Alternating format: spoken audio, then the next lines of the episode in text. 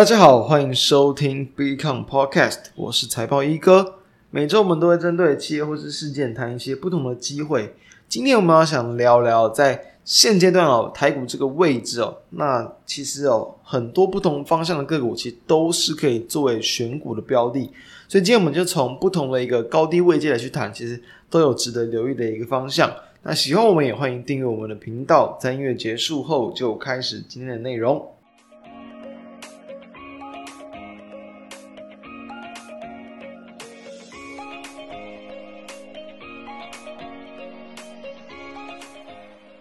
在上个礼拜，我们有跟大家谈到，就是台股反弹到季线之后呢，在选股的策略上，其实可以稍作调整。那同时，也是为了在因应到波段已经经过一定的涨幅之后，然后可能要预备说未来可能的风险，因为毕竟大方向还是比较属于一个空方的趋势。那当然了，其实在这几天，其实我们的台湾加权指数呢，也是一度的有去跌破季线，然后往下修正，所以。就跟先前所谈的一样，其实台股的反弹力道越来越弱，在加权指数上是很明显的可以看到。但是哦，在加权指数以外，诶，贵买指数则是表现的特别强劲，尤其在我们录制时间八月二十五号，其实更是在逆势的往上去创高嘛。所以其实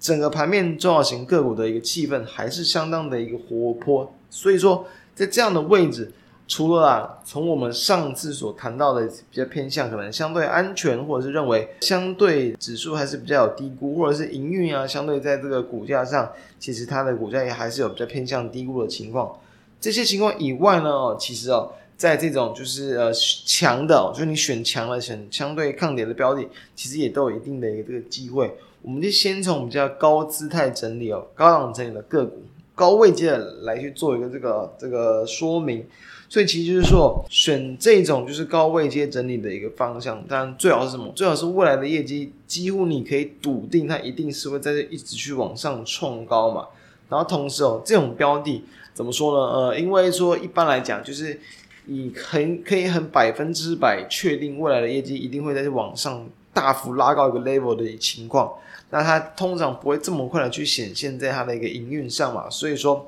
哦，这种情况就是利多出来的时候。往往会有先行一波的一个这个涨势，后续的业绩当它再次表现出来的时候呢，其实如果说股价从它的一个不管像价值啊，或者是它的一个高低点去做一个评估，预期未来还有空间的话，其实很有机会再度去往上拉抬。所以，其实，在大约两个多月前呢，我们有提过这个宝瑞药业嘛。当时候就谈到，就是说哦，因为在这个把安成药给纳入之后呢，营收会往上去拉升一个这个水平，然后同时在 CDMO 这样的一个市场趋势，也会是目前制药业的一个这个主流的一个发展方向，所以对应到股价位阶而会认为说，呃，去年的第二季的那个高点其实非常有机会可以去这个突破的。那在两个多月前，当时候其实在宝瑞是。一度的去接近这个位置哦，就是在大概两百七十五、两百八左右，呃，后续就是开始进入了这个修正，还没有突破。那我们当时谈到，就是说你可以去乐观的预期股价有创高的一个机会，所以你如果没有能够在当时候的一个并购的一个这个消息出现，去提前卡位的话，时间放远也也还会有这个机会可以去把握。所以把时间拉回到现在来看哦，其实确实哦，诶，股价真的在都是往上创高。那发动点是什么？其实也主要还是因为说，在公布了它在第二季的一个这个财报，单季的一个每股盈余是年增了超过这个七十趴，接近七十五趴哦，三点五二元哦，表现得很强劲。宝瑞也是有提到说，就是因为它在北美的这个业务，然后包含像是它陆续的这个并购的这个综效，都是陆续的在去显现，所以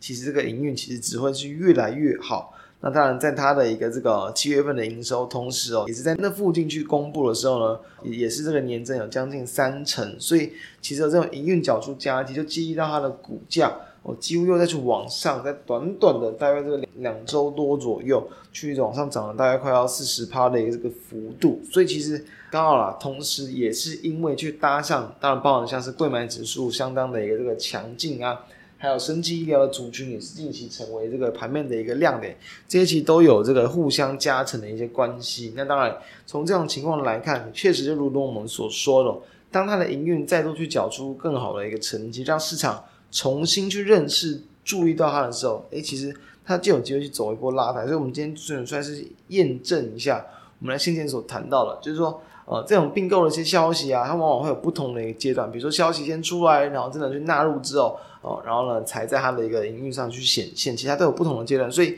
一个阶段一个阶段，当它的一个不管像营运或消息有新轮的一个利多，新轮的一个阶段发展的时候，诶，其实股价都会有所反应。所以，这种高档股的案例，那当然。哦，宝瑞已经就是如同我们现在所说的，确实往上创高，往上拉高了。所以这个地方哦，当然就是也跟大家谈说，我认为后续依旧是值得关注哦。但是因为毕竟短线上已经拉了这样的好几十趴的幅度了嘛，所以哦，如果从当时到现在，然后都还没有去，比如说嗯，好好认识啊，或者是去找机会布局的话，我认为未来一定还有机会，但是绝对就不要再去趁这种急涨题材很强的时候去做追进，因为台湾的生技医疗类股往往就是。会有这种比较大幅度的这个上下起伏啦，那你不要在这种势头正正的时候才去这跳进去。那高档股的案例，如果说我们先前也有谈过类似的话，哦，也是因为跟这种并购或是收购相关的话，其实我还是会再谈一次，就是做这个连接线数的这个茂联 KY 啊，我认为它依旧还是值得留意。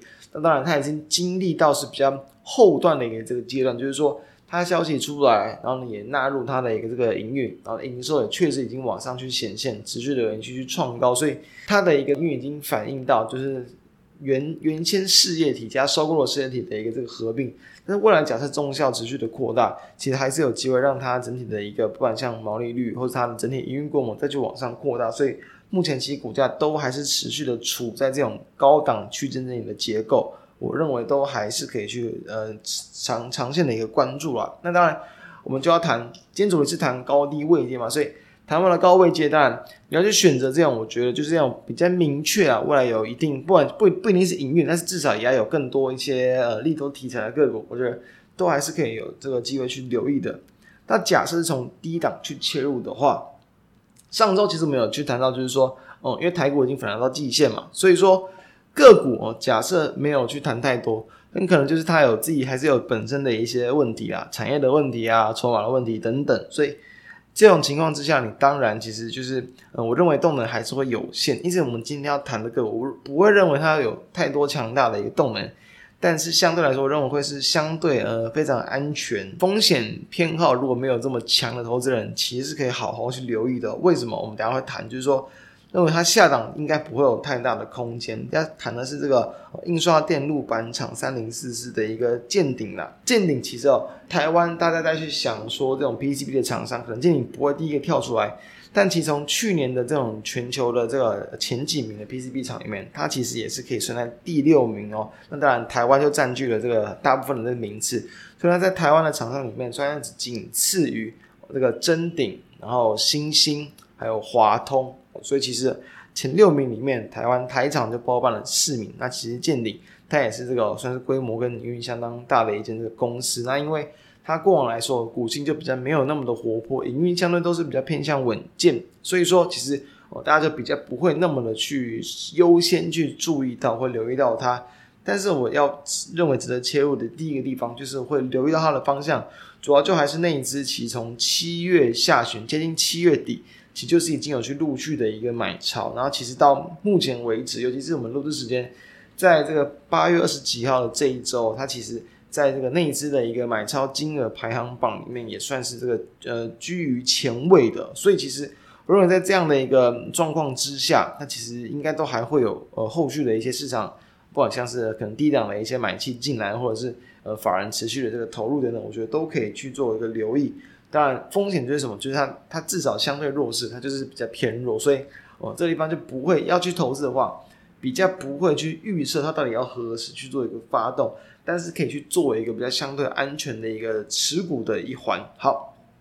那假设先从它它的一个这个整个产业面的一个角度来看，其实印刷电路板这一块，我们在前面已经有分享过不少家公司了，那我就比较截取重点来去谈，其实就是说。哦，因为在这个呃二零二二年比较会偏向，就是从原先可能是从供给端的这个风险，然后变成在需求端的一个这个风险，但是呢，也就跟我们前几天所谈的很多的一些国际大厂一样，只要你的产品方向是定位在这种比较高竞争力，然后这种高技术难度的产品，包括像是 PC 本的话，就是这个汽车嘛、五 G 手机嘛、云端网络相关嘛，这块部分呢，都还是有机会去持续带动到产业成长的。那其实在健鼎这块部分，它的各种 PCB 板比重啊，我们我认为最主要可以分为算是四块，前三块比较大，方向是记忆记忆卡相关的。啊，然后呢，还有在这个汽车板，然后跟这个伺服器，这些都是超过两成的，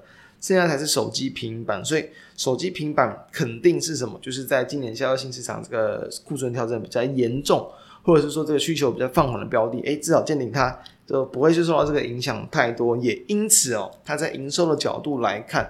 其实已经连续超过一年了，它的营收几乎都还是维持在一个单月的一个年成长的表现。虽然说可能比起它的 Q1。不能再继续的往上持续的创高垫高，但在这种电子业有库存调整的压力情况之下，它其实营收还是维持在高档期，就已经是蛮不错的一个表现。所以第二季的营收，因为这个也是中国封城的影响，小小小的这个低于第一季的表现，但是因为在这个一些原物料价格压低的情况，它的毛利率可以小幅度的提升。也让它第二季的一个 EPS 啊，二点七九元，其实还是表现的呃稍微有去优于第一季的一个这个状况。好，那所以这样的情况，我们就知道说，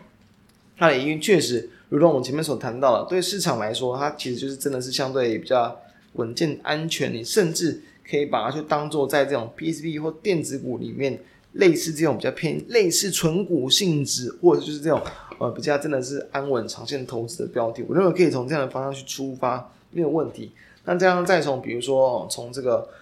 之前我们也谈过，就是这个 Prismark，然后呢，在估计说未来几年的一个 PCB 的一个产业的年复合成长率 CAGR，它的一个成长率其实是可以来到这个七趴八趴以上。就近五年来去看，那当然今年的成长率其实呃目前再去抓大概是四趴五到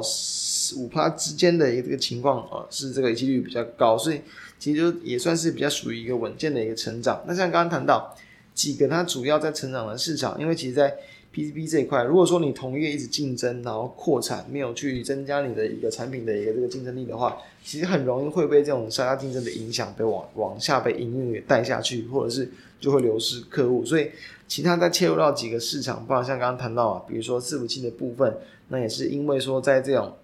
哦，就是不管是五 G 啊，然后或是高高频天线、高速传输等等，都会是有去激励到。呃，这个产品的需求，然后以及像是在汽车版的部分，包括像 AI 运算或者是这种自驾车等等的一些运算，其实也都会需要说更高效能的一些这个电路板，所以这些都算是等于说，可以去维持它的营运，还算是比较维持在高档的几个原因。那我们再来去看到，从它的一个，包含像是在营运上的一个表现来看，如果是单纯从它的财报上啊，然后来去推算说它经营能力，呃，从这个比如说存货周转率以及这个。平均的一个售货天数来看，诶，其实是可以看到，从大概从前几年以来，它的一个平均的售货天数就有持续的再去往上增加。这其实不是一件好事，但是呢，这个我们等下从另一个角度来去看，就是从大概二零二零年的下半年到大概这个平均售货天数还是在六十天以下，到去年的一个年呃年中第二季、第三季就已经超过六十。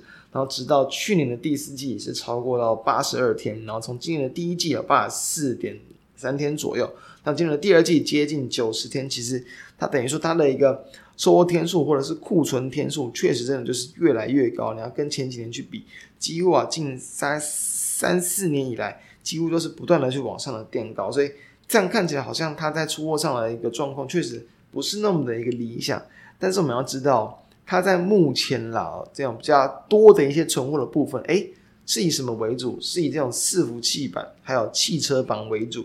这些本来就是这个产品生命周期比较长的一些产品，所以其实它的存货呃库存天数一直变高。其实因因为这种主要的产品都是这种周期长的产品为主，所以其实影响就相对还好。同时呢，在这两块。也是哦，它在这个七月份的这个营收成长比较强劲的这个两个市场，等于说健鼎目前的策略，它其实是有蛮积极的要去做一个在旺季的过程去加速打消库存的一个这个动作，所以这两块东西哦，虽然库存水位是比较高，但是因为出货动能也相对的强劲，所以其实这个库存压力在下半年是比较有机会可以去有舒缓的一个这个状况。虽然说营运不会有爆发性的成长，但是你可以以一个温和成长的角度来去做看待。那从它比如说在这个存货就是库存的金额，其实也是明显的看到是算是比较比较明显的拉高了哦，在这个。呃，第二季的季底啊，它的一个存货其实是有来到超过一百三十亿，第一季、第二季都是这个一百三十四、一百三十五亿左右。你相对去年的同期哦，其实连这个一百亿都不到啊，八十多、九十多亿，所以确实它的一个库存的一个金额是持续的一个提高。但你再换个角度想，是不是可以去把它想象成，就是说它在这种需求更强的这种的产品，就是它它的一个呃手中有的这种包箱产品或存货，其实是。更多的，所以因应到就是目前这个这样货市场需求比较强哦，所以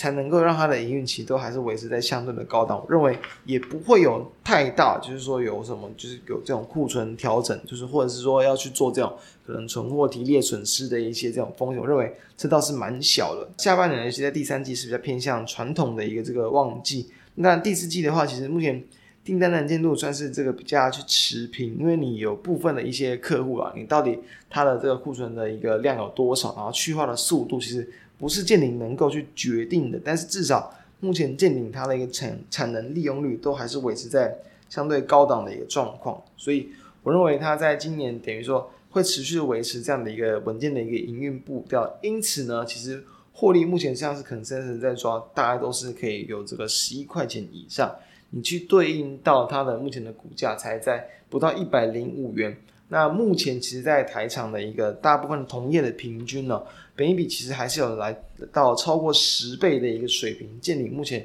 还不到十倍啦，所以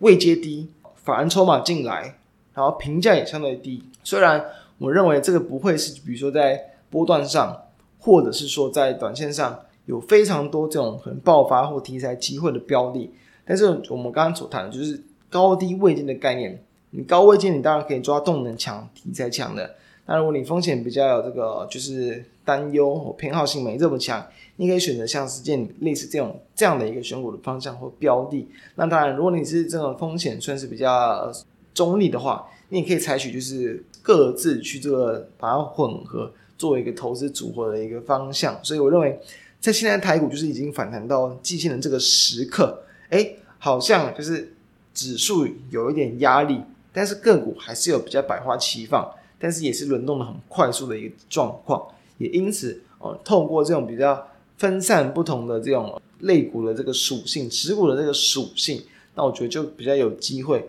啊，不管是你要用低档的去抗风险，或者是高档来去追求更高的报酬，因为都是现阶段比较值得你可以去考虑啊，然后调整的这个方向，所以。以上就是我们今天哦，针对在这个目前的这个台股的环境下，可以去留意的几个方向，提供给大家参考。相关的资料也都会放在我们的 FB 还有我们的网页上，大家都可以去浏览。那以上就是今天的内容，我们就下周再跟大家再见，拜拜。